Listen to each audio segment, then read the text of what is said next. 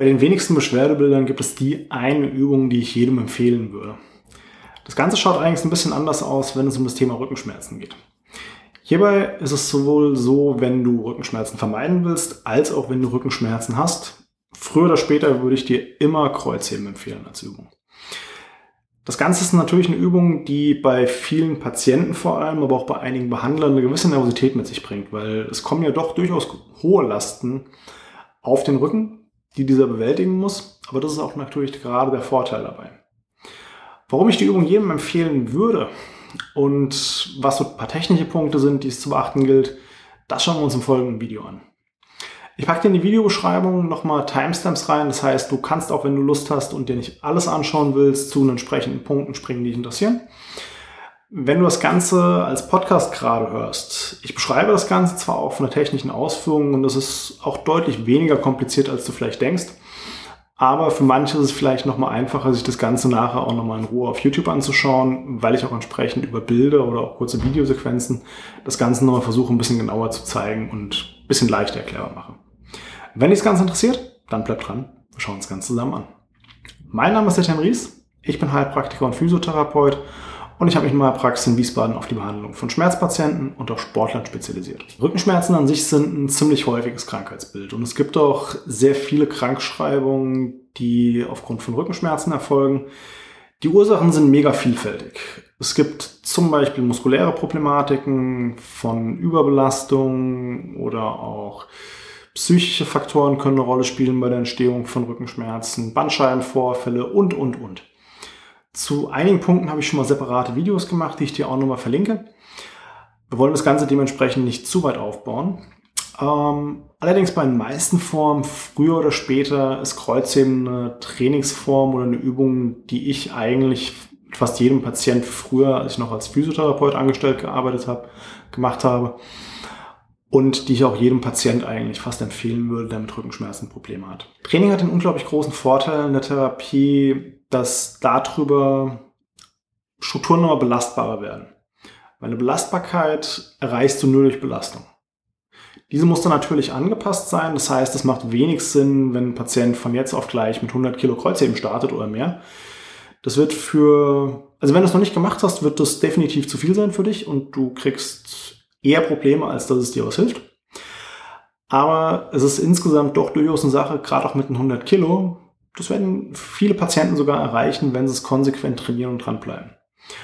Und ein Problem, was vor allem bei chronischen Schmerzen auch auftritt, ist, dass die Belastbarkeit peu à peu weniger wird und auch die Muskulatur weniger Kraft hat. Und das liegt an mehreren Punkten auch. Und ein Grund ist einfach, das Ganze wird weniger benutzt weil entweder entsprechende Bewegungen mit Schmerz verknüpft werden vom Kopf oder auch einfach schmerzhaft sind. Und auch die Strukturen, die in dem Bereich liegen und arbeiten würden, wie zum Beispiel die Rückenmuskulatur im unteren Rückenbereich oder auch die Gesäßmuskulatur, die häufig dann eine Rolle spielt bei Schmerzen im unteren Rücken. Diese Muskeln werden dann auch ein bisschen schwächer peu à peu, weil all die Sachen, die in einem schmerzhaften Bereich liegen, früher oder später werden sie ein Stück weit weniger mitgenutzt bei vielen Belastungen. Und das kann dann entsprechend auch das Problem nochmal ein bisschen festigen, nenne ich es mal. Und die 100 Kilo, die ich schon erwähnt habe, also vielleicht mal als kleine Info, Weltrekord im Kreuzheben liegt bei 501 Kilo. Das ist jetzt nicht unbedingt das, was jeder erreichen wird. Ähm, muss aber auch nicht unbedingt, sondern das Ziel ist ja immer bei jeglicher Übung oder bei jeglichem Training, dass du persönlich dich weiterentwickelst und dass du entsprechend vorankommst. Nicht das, was andere machen. Kreuzheben, wie schon angedeutet, das ist halt die Übung, die bei Rückenschmerzen einfach auch Sinn macht, früher oder später. Weil Heben, naja, wenn du schon mal mit Rückenschmerzen Probleme hattest, wie gut konntest, konntest du Dinge vom Boden hochheben? Wenn also im Normalfall nicht sonderlich gut. Und vor allem, wenn Rückenschmerzen länger bestehen oder auch ein chronisches Problem sind, viele Patienten haben einfach Angst vorm Heben. Und naja, was ist die logische Konsequenz? Was sollte man trainieren? Stehen? Nee. Irgendwelche Gewichte hier oben rum bewegen? Pff, auch nicht unbedingt. Es geht ja darum, dann was Schweres vom Boden zu heben. Und Kreuzheben bietet genau das. Der englische Begriff erklärt es eigentlich noch mal ein bisschen besser, weil im Englischen heißt die Übung Deadlift. Das heißt, du hebst etwas von einem toten Punkt nach oben. Daraus setzt sich das Wort eigentlich nur zusammen. Und das beschreibt eigentlich auch schon die Bewegungsausführung von Kreuzheben. Viel komplexer ist es eigentlich gar nicht, wenn man es von außen betrachtet sieht. Klar, wenn man möglichst hohe Gewichte bewegen will oder auch wenn das Ziel ist, an Wettkämpfen teilzunehmen mit entsprechend hohen Gewichtsbelastungen, kann das wie eigentlich jede Übung durchaus auch mal kompliziert werden. Ähm, meistens, gerade im Therapiesetting, muss es das aber eigentlich nicht. Wir schauen uns jetzt im Folgenden mal so ein bisschen an, wie eigentlich konventionelles Kreuzheben funktioniert, also klassisches Kreuzheben. Es gibt viele, viele Variationen. Die meisten braucht man nicht unbedingt. Gerade im therapeutischen Setting nicht unbedingt. Und was auch ganz wichtig ist, es gibt nicht die eine perfekte Technik. Es hängt davon ab, wo liegen deine Stärken. Auch so ein bisschen, wie beweglich bist du in verschiedenen Gelenksbereichen. Es gibt ein paar Punkte, die sind immer relativ gleich. Die kannst du auch zum gewissen Grad auf generell das Heben übertragen. Mal mehr, mal weniger gut, je nachdem, was du versuchst hochzuheben. Aber es ist darauf, wie gesagt, auch ein Stück weit übertragbar. Und wenn wir uns jetzt erstmal die Startposition des Kreuzhebens anschauen, es ist meistens etwas mehr als schulterbreit oder so circa schulterbreiter Stand. Ähm, und der, die Stange, die du benutzt, also die Langhantel, die Stange, die sollte ungefähr über dem Mittelfußbereich liegen, wie du es auch auf dem nebenstehenden Bild siehst. Die Arme sind am Anfang komplett ausgestreckt und sollten es auch definitiv die ganze Zeit bleiben, weil die Gewichte, die du bewegst, wenn du die auch mit einem über die Ellenbogenbeuge heben kannst, sind sie fürs Kreuzheben wahrscheinlich zu leicht. Und ähm, wie gesagt, der Arm, der bleibt gestreckt. Der ist auch ungefähr senkrecht zum Boden, sollte der circa sein so dass dementsprechend auch die Schulter ähm, über der Stange landet. Also relativ direkt auch über der Stange ist. Und ähm, der Rücken sollte einfach in, einer, in seiner natürlichen Streckung sich befinden. Das heißt, du musst jetzt nicht übertrieben dich ins Hohlkreuz stellen oder übertrieben Spannung aufbauen. Gerade Rücken, eine gewisse Stabilität da reinbringen, dass das Ganze halten kann auch einfach und auch entsprechende Last gut übertragen kann. That's it. Komplizierter ist die Startposition nicht. Und ob jetzt dein Hintern mal ein bisschen höher ist oder ein bisschen tiefer, das liegt dann an dir. Das musst du einfach gucken. Auch wie die Füße stehen, probier's aus, was sich für dich besser anfühlt. Und das Heben an sich ist dann auch nicht so kompliziert. Der Impuls kommt erstmal aus den Beinen. Das heißt, es beginnt erstmal damit, dass die Knie beginnen sich zu strecken. Und der Oberkörper, der bleibt erstmal in der Position, in der er sich am Anfang befindet. Das heißt, es findet eine sogenannte Parallelverschiebung statt weil sich einfach die Position, die der Oberkörper am Anfang hat, einfach erstmal nur nach oben bewegt. Und das passiert so lange, bis die Knie ungefähr, äh, bis die Knie, bis die Hände ungefähr auf Kniehöhe sind. Sobald die Hände an den Knien vorbeigehen, beginnst du die Hüfte zu strecken und den Oberkörper entsprechend aufzurichten.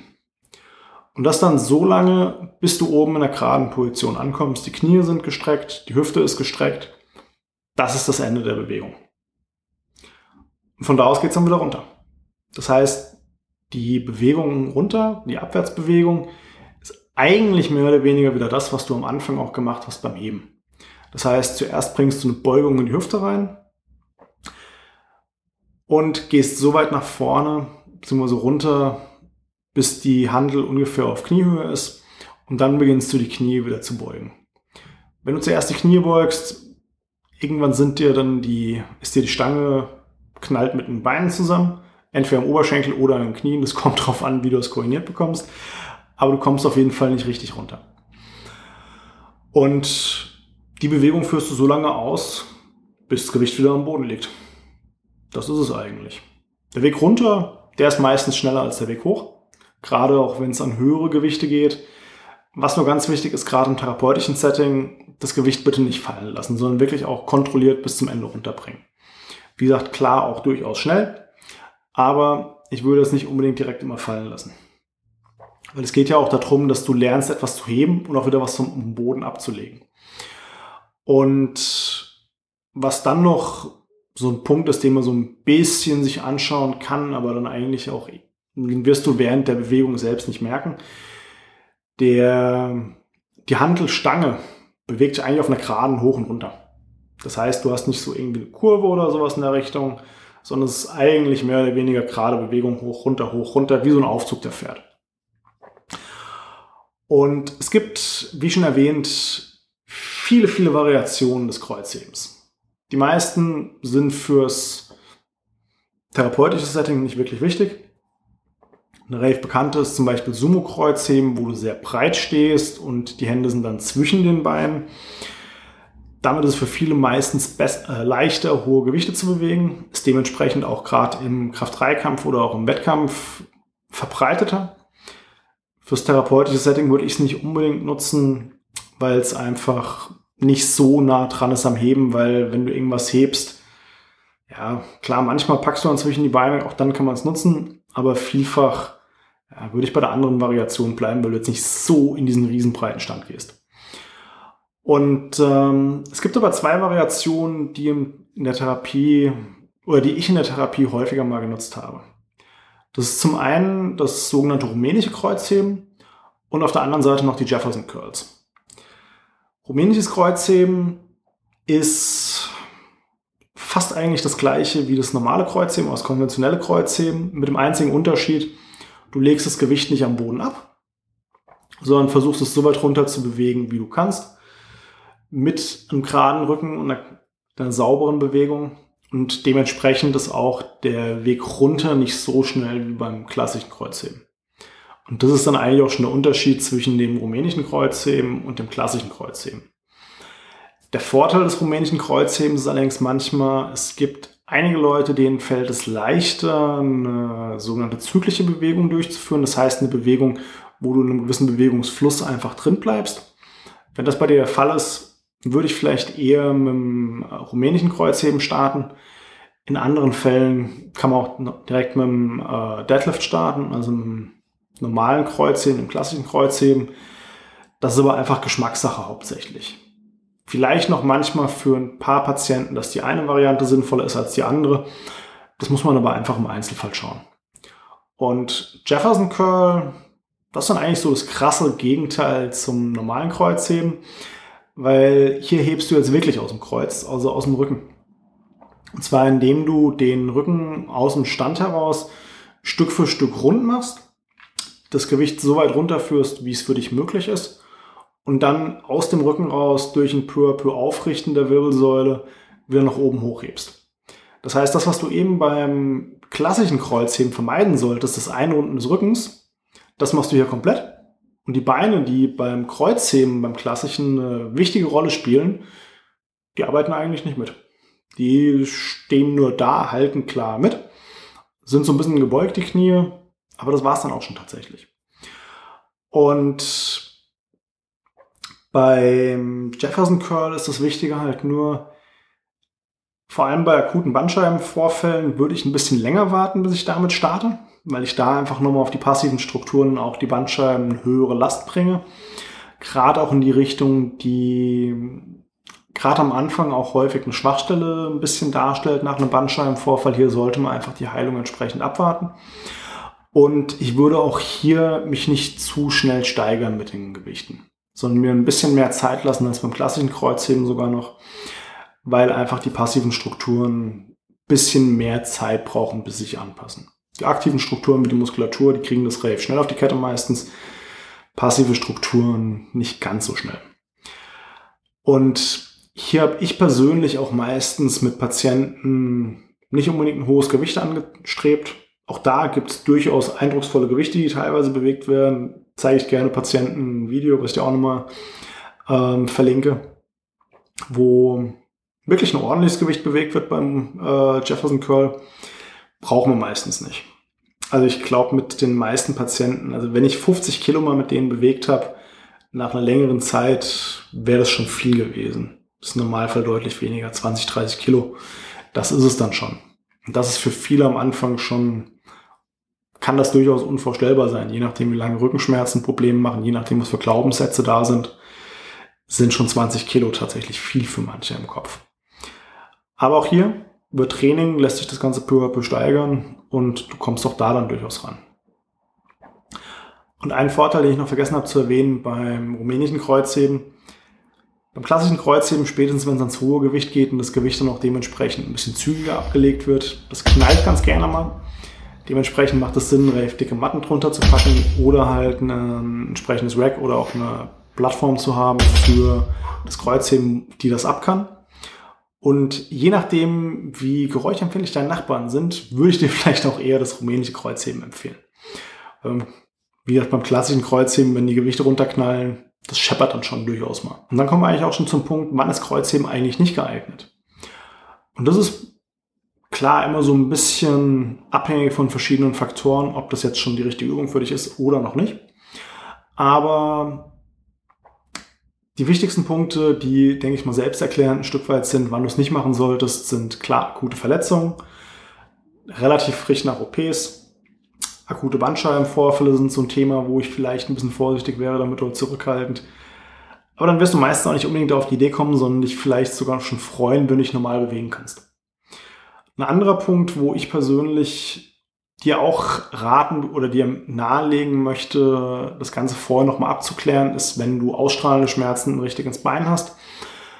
Also Geschichten, die halt auch auf Bandscheibenvorfälle hinweisen können, sprichst dann einfach nur mit dem Arzt oder mit deinem Behandler entsprechend ab es macht wenig Sinn, zu früh zu starten. Wie gesagt, bei den meisten klappt das gut.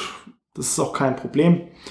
Aber wenn du dir unsicher bist, frag lieber nochmal nach, dass du da entsprechend nochmal auf Nummer sicher gehen kannst einfach. Und dann kommen wir auch schon zum Fazit, wo ich es mir heute mal ein kleines bisschen einfacher mache, indem ich ein Zitat vorlese aus diesem Buch hier von Alexander Pürzel, wo es um Kniebeuge, Bankdrücken und Kreuzheben geht, also die drei Übungen des Kraft-3-Kampfs.